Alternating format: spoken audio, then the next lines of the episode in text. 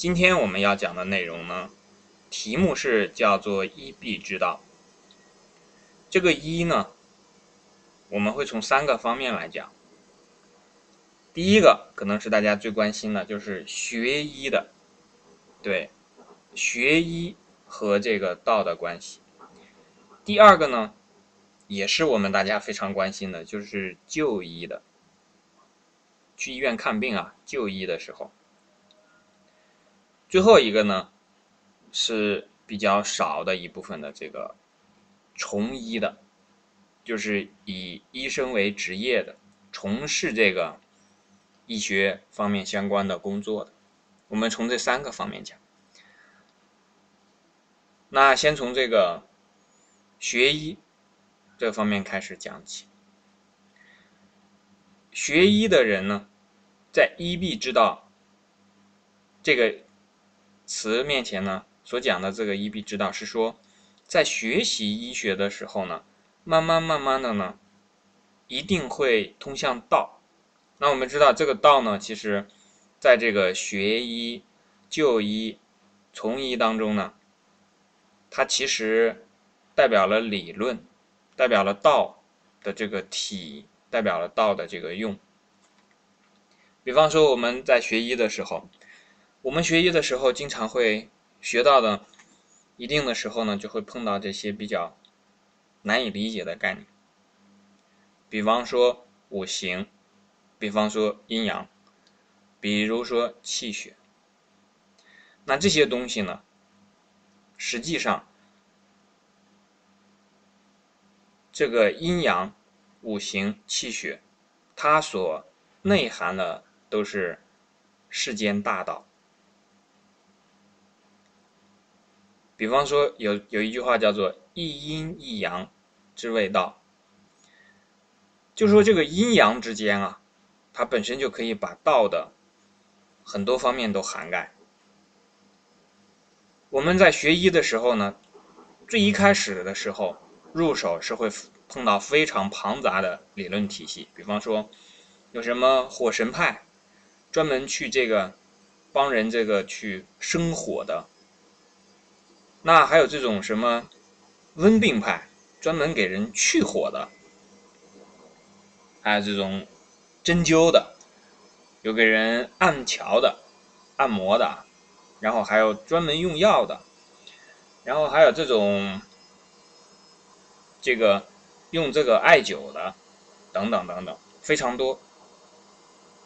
但是到了一定的时候呢，这个学习的这个先开始入手的这个庞杂部分呢，慢慢就开始简化，因为学习呢，它就是一个把你所见到的一个系统慢慢简化的过程。简化了之后呢，简化到一定程度呢，它又会变得深刻起来、深奥起来。先开始。最初学的时候呢，遇到的这些，比方说医学相关的东西非常多，在人面前呢，有点像一团乱麻，不清楚这个什么是放在什么位置上的。比方说穴位一拿出来就三百多个，经脉拿出来又又分什么这个手六经、足六经，然后加上这个什么阴为脉、阳为脉，然后还有这些什么。呃，奇经八脉等等，非常多，我们不知道从什么地方入手。在学习的过程当中呢，慢慢就开始梳理自己的这个知识系统。那梳理到最后呢，就会发现很多东西呢，无论是在《黄帝内经》当中，这个中医当中的最金科玉律的这个书籍当中啊，会告诉你说，一定要从阴阳开始。如果离开阴阳的话，那就是有问题。而且我们自己在学习的过程当中，比方说，到了一定的时候，会明白这个“表里虚实，阴阳寒热”八个字，就把这个诊病的一个基本的判断的依据都告诉你了。所以呢，我们学到最后就开始。从实践进入到理论的这个体系，我们在生活当中这种实践和理论呢无处不在。很多的时候呢，我们去做一件事情，不管这件事情可能是个体育运动，可能是炒菜做饭，可能是这个专门的这个工程的上上面的一种开发、一种技术的这个实现等等等等，任何一件事情从实践入手的时候呢，它都只是一个点，它都是一件这个和其他事物看起来好像是不相关的事情。但是，当我们做了一件、两件、三件，做了很多件以后呢，我们就会发现，这些东西呢，其实它是可以形成理论的。这时候呢，我们就会提炼出来理论。比方说治病的时候，那先开始可能有非常多的这个方法，那到一定的时候呢，我们就要把它提炼成理论。理论呢，就是在不断的概括、不断的抽象。不断的把它的最精华的东西拿出来，然后呢，再做进一步的传播。师傅去教给徒弟，那同行之间互相的切磋，都是理论上的这种切磋，虽然是结合实际的。当这个理论形成了之后呢，我们就会发现，抽象再抽象再抽象再抽象，最后就会从。非常庞杂的成千上万的这个病例当中啊，慢慢的向上汇聚，汇聚抽象到一定的程度的时候呢，就开始有了这种，比方说刚才我们讲的八纲辩证是吧？阴阳表里虚实寒热，到五行，金木水火土，心肝脾肺肾，然后互相之间的这个这个。所看到的东西就越来越少了，这个时候呢，其实也就离道越来越近了。虽然我们平时讲啊，说这个道者不可以虚于离也，就说不管你做什么事情，在什么地方，其实这个道是无所不在的，百姓日用而不知。但是呢，对我们人来讲，我们在学习的时候呢，有一个词叫做什么？叫做道理，这个道和理非常相近。我们有时候在学道的时候，实际上是在求其理，在这个理上在摸爬滚打，在这个理上来把它这个搞明白。比方说，我们学学了这么长时间，很多同学就会明白。如果没学过的同学，可能对我刚才所说的这番话呢感触不深；学过的同学就会明白。到了这一步的时候呢？比方说阴阳这个道理，这个理你没有通的话，那你就没法和这个古代的这么多医圣先贤去沟通，因为他们说话这就像什么呢？叫做行话一样，他们讲开口闭口都是阴阳，讲的东西呢都是五行。为什么会这样呢？因为他如果再用这种具体的实例来讲啊，纷纷扰扰。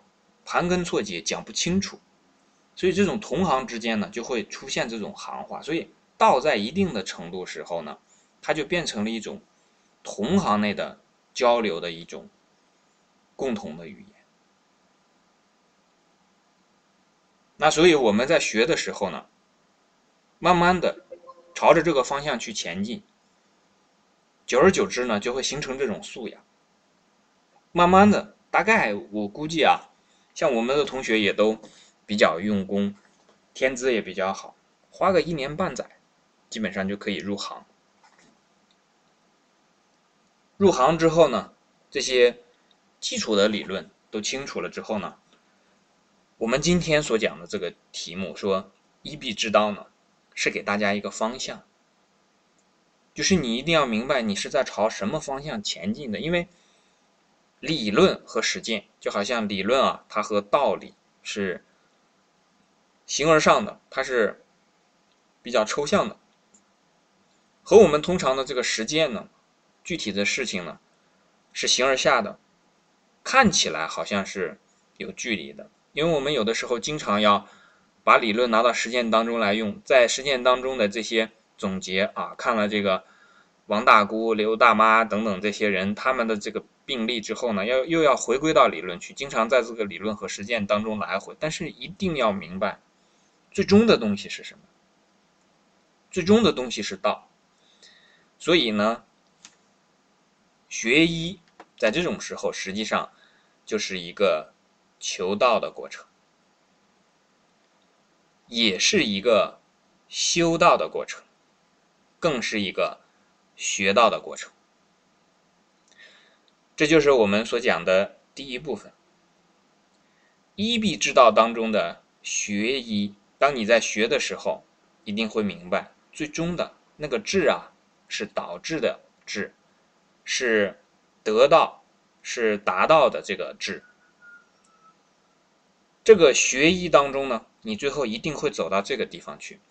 所以这地方呢，也是在给大家提个醒。有的时候啊，我们同学在学习的时候呢，可能会产生畏难情绪。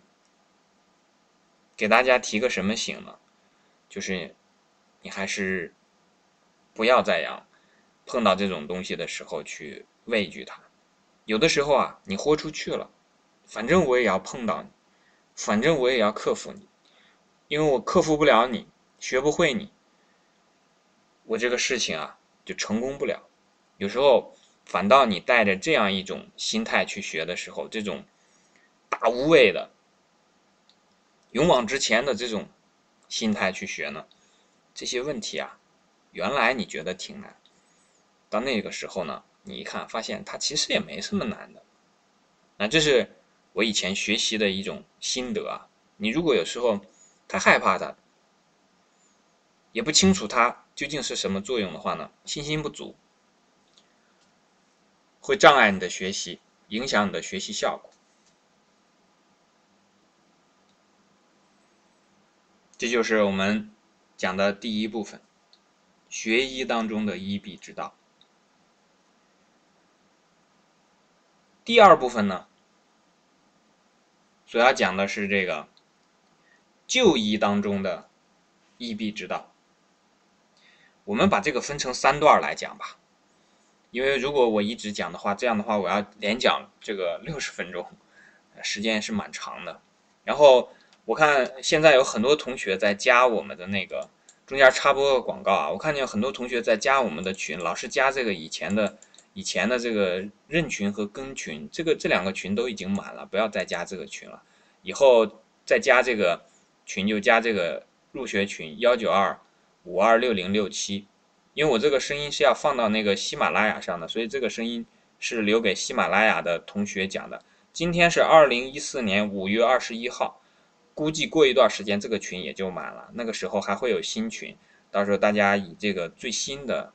这个群来为准，因为我们都是满一个群就封掉了，这个群就不再加新人了，然后再开新的群，都是这样的一个顺序。我把这个现在的二零一四年五月二十一号的群号再再说一遍，就是幺九二五二六零六七。那我估计过上这个一段时间的这个群也不作数了。好，这段我们就先讲到这里。